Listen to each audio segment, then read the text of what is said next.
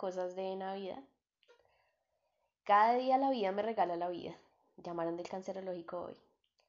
Recogimos la prueba por la tarde y no hay cáncer. Y se siente tan bien decir eso. Veo a las personas a mi alrededor, veo a mi mamá terriblemente aliviada, a mi hermano esperando la noticia y de idiota pienso en ti. Qué pendejo. Y no estás como siempre y no te importa. Y me pregunto para mis adentros si vale la pena que siga esperando y la respuesta con este panorama es no. No quiero esperarte más porque la vida no me fue dada para desperdiciarla con tu ausencia.